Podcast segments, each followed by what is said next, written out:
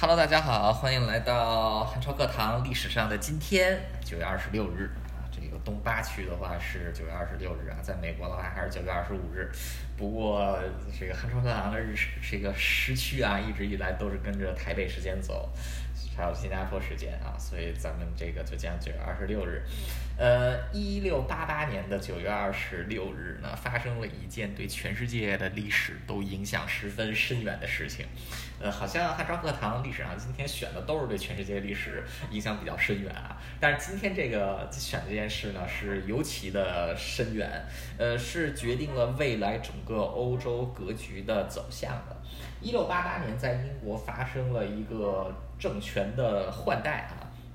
这个斯就是斯图亚特王朝被推翻啊，取而代之的呢，就是一个崭新的王朝——汉诺威王朝啊。汉诺威王朝后来就演逐渐演变成了现在的温莎王朝。呃，这件事情在现在被称为光荣革命啊，被认为是一场不流血的革命啊。当然，不流血只是集中在这个一六八八年的九月底啊，到之前之后呢，英国又卷入到了一场小规模的内战当中啊。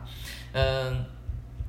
先交代一下背景。就是英国呢，它在宗教改革的时候啊，出了自己的国教，也就是昂格鲁宗。呃，主要就是因为亨利八世要跟自己的原配夫人啊，这个阿拉贡的凯瑟琳离婚，呃，教会不许啊，所以这个亨利八世冲冠一怒为红颜啊，为了这个安布林，呃，一怒之下呢，把这个天主教会在英国给推翻了啊，改宗昂格鲁宗啊，新教的一支。呃，但英格兰呢，就是逐渐就变成新教为主，但是。在苏格兰和爱尔兰呢，呃，天主教直到今天啊，依然是有非常大的势力的。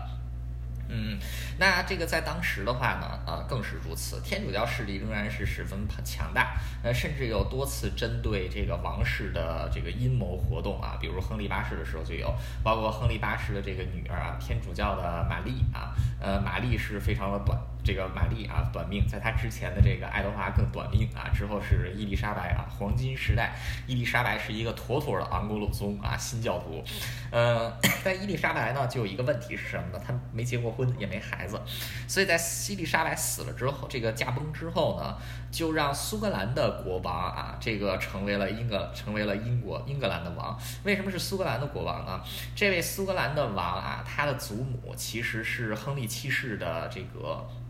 女儿，也就是亨利八世的妹妹，呃，所以她在本质上呢也是有这个都铎王朝的血统，呃，所以她到了英国之后呢，就是这个詹姆斯一世啊，呃，后来詹姆斯一世传位传给了这个查理一世啊，然后这个后来是查理一世被砍了头啊，就是但是詹姆斯一世他是一个倾向于天主，他是一个倾向于天主教的，呃，所以说当时英国的这个整个王室呢，所以说是呃这个还有议会。之间的关系一直都不是太好啊，不然到后来也不会爆发英国革命啊，国王被这个送上断头台，让人咔嚓一刀啊，不对，一斧子给这个砍了。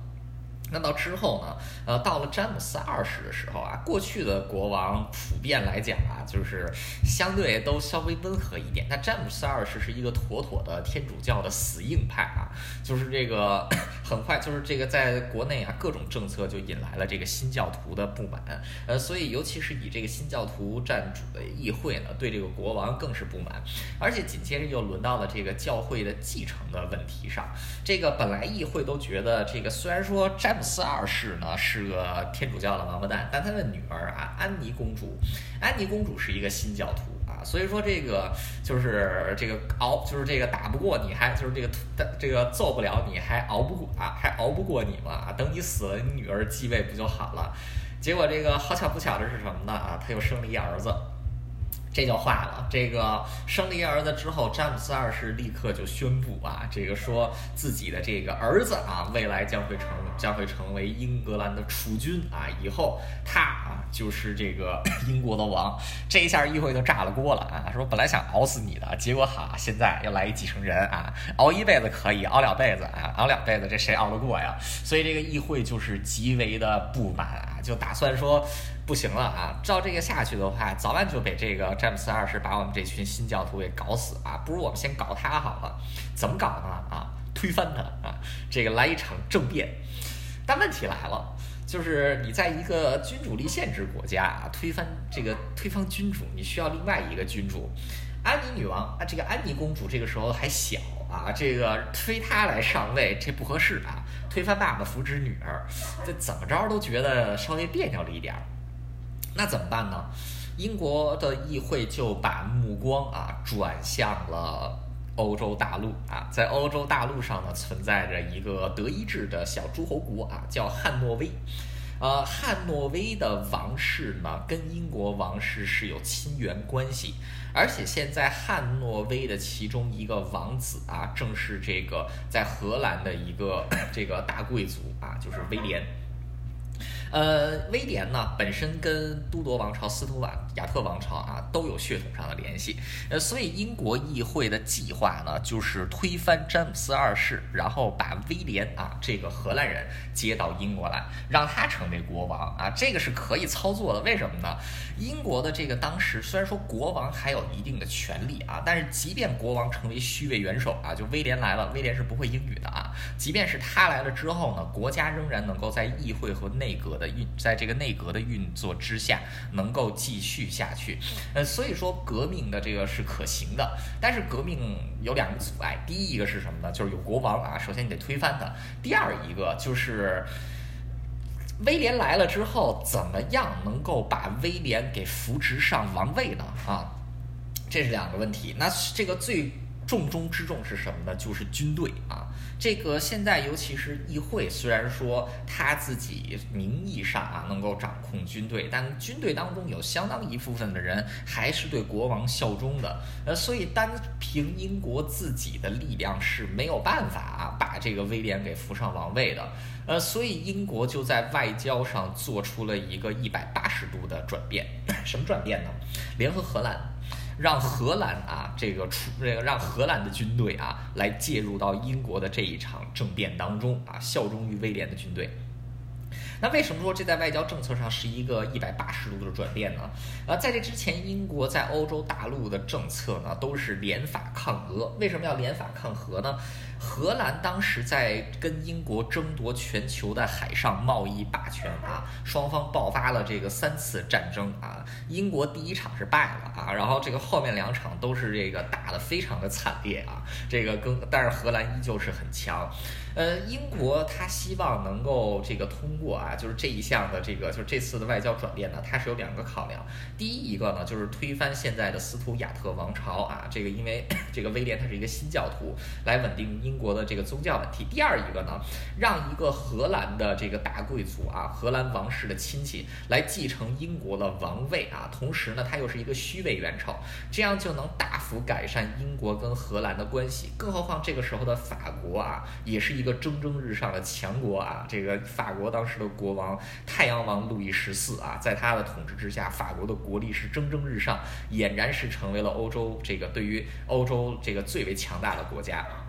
所以这个时候能够联合荷兰啊，从原先的联法抗俄变成联合抗法，这个对英国的利益来讲呢，可以说是 这个一十分重要的。呃，所以说议会的这一项外交举措呢，是一石二鸟啊。所以这个呃，而且荷兰也愿意，为什么呢？这第一啊，不用再打仗了；第二一个，这个我们的这个大贵族成为了你们的王啊，这对我们有大大的好处啊。更何况现在法国对这个低地啊，这个虎视眈眈，要是没有英国的帮助啊。这个荷兰即便是和奥地利王国联手，也不见得能够制住雄心勃勃的路易十四啊。所以说，这个工革命啊，就这样在英国议会的运作之下啊，英国议会和荷兰啊达成了这个战略上的同盟。那荷兰就派出了一支远征军啊，护送威廉还有他的老婆玛丽啊前往这个英国。那终于是在这个 一六八八年的九月初啊，这个。荷兰军队啊，在这个议会的带引领，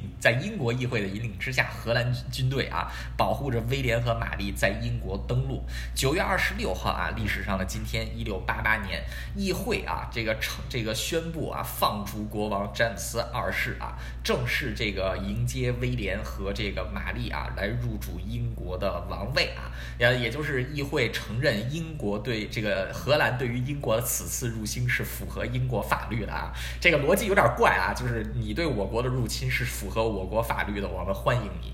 呃，那失去了议会支持啊，再加上登陆地点极为靠近伦敦，呃，詹姆斯二世根本就没有机会来进行这个反抗啊，所以只得是灰溜溜的逃出了伦敦啊。威廉和玛丽。进入到了伦敦之中啊，被加冕为英格兰的国王和王后。那紧接着呢，这个就爆发了英国内战啊，就是主要是忠于王室的这个 天主教这个势力，还有和忠于议会和新军的英荷联军啊，来这个对战詹姆斯二世的这个复辟力量。那法国也介入到了法国内战当中，为什么呢？法国是天主教国家啊，而且现在看到这个 英国跟荷兰联手，明显就是针对自己嘛。呃，所以他法国也是希望赶紧把这个英国的国王给赶走啊，把原来那个给换回来，这样就能平衡原先的态势了。我继续崛起啊，你继续这个内耗。呃，所以这个英国也是这个，所以英国呢也是被法国给介入。呃，不过当时英国经过了将近一百多年的宗教改革啊，天主教势力已经衰落了很多。呃，新教新教这个在英国已经占了这个非常大的势力。再加上有荷兰军队的帮助啊，呃，詹姆斯二世最终是流亡到了法国啊，后来也是客死法国。那这个当时法国还是继续承认詹姆斯二世为这个英为这个就是啊法这个英国的合法的国王啊，不承认英国的这个政权。那直接就在一六八八年导致欧洲整个格局洗牌。过去呢，英国跟法国维持了很好的关系啊，但现在因为光荣革命的缘故，英国转而和荷兰维持战略同盟，紧接着又跟奥地利建成了同盟啊，形成了这个低地、这个哈布斯堡，还有就是伦敦啊，三个这个交三个这个就是啊这个三角大联盟啊，然后主要就是来遏制住这个。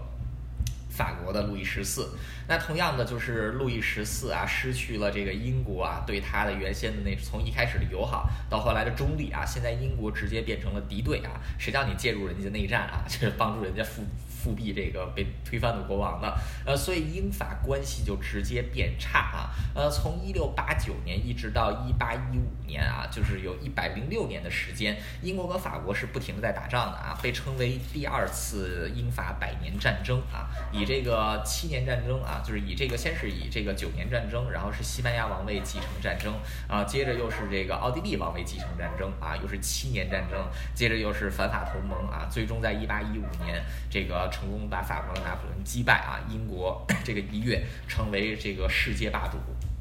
一切的这个起源呢，都是源自于光荣革命啊。那么在这个光荣革命当中呢，支持威廉和玛丽的一位重要的英国军官啊，就是这个约翰丘吉尔啊，就是后来的这个英国首相啊，这个丘吉尔的祖先啊。后来丘吉尔因功被封为马尔伯罗公爵啊。呃，马尔伯罗公爵在内战当中帮助威廉和玛丽啊，战功彪炳。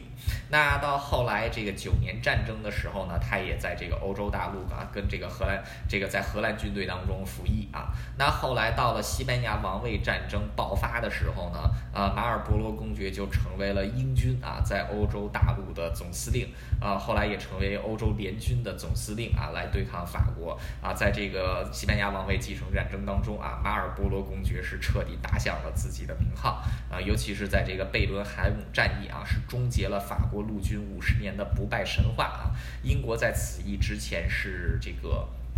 陆是这个海洋上的这个霸主，但是此役过后，英国是陆地和海洋上的双重霸主啊！直到后来拿破仑这个，直到后来拿破仑出现啊，欧洲才真正这个欧洲大陆上才出现了一位能够和马尔伯罗公爵比肩的将领啊！不过这些都是后话了。呃，英国光荣革命呢，就是除了就是对世界格局啊，就是这欧洲当时的外交啊政策产生了这个逆转性的影响之外呢，对英国也是有非常深远的影响的，是什么呢？就是前面提到了啊，威廉不会英文，呃，但英文呢是这个英国的通用语言，呃，所以也正是在威廉的这个就是期间啊，他并没有实际参与政治。啊，这个权力呢主要是集中在议会和这个首相内阁的手中。啊，因此英国的君主立宪制度呢，就是虚位元首的这个这个体制的形成，其实也是在威廉时期。啊，威廉的这个后来啊，威廉跟玛丽是没有孩子的，最后呢是这个詹姆斯二。二是留在英国的女儿啊，安妮，在威廉驾崩之后成为了英国的女王啊，也就是安妮女王。安妮女王同样对政治没有兴趣，虽然说她会说英文啊，但也对政治没有兴趣。所以虚位元首的制度呢，是在这个时期。十七世纪末、十八世纪初的时候呢，因为这个光荣革命的缘故啊，一直是这个被留存下来，延续至今。那这个英国王，这个英国的国王最后一次在以军官的这个指挥官的这个身份来指挥作战呢，是这个乔治二世啊，这个这个武力这个。勇士国王乔治二世最后一次以指挥官的身份指挥作战啊啊，在乔治二世驾崩之后，乔治三世继位啊。乔治三世的继位象征着英国虚位元首制度啊，也就是英国西敏寺制度正式的这个固定了下来。呃，所以这一切的源头呢，其实都可以追溯到光荣革命啊，呃，甚至更可以说啊，这一切的源头都要追溯于英国国王亨利八世啊，这个要跟他老婆离婚啊，这个执念的事情。嗯，所以历史是。往往因为一件小事啊，会产生意想不到的影响啊，对这个整个世界啊，就是对整个政治也好啊，世界局势也好，都会产生这个非常奇妙的连锁反应啊。这个光荣革命就是一个非常好的例子。嗯，好的，这个就是本期汉朝课堂的全部内容，感谢大家的收听，我们下期再见。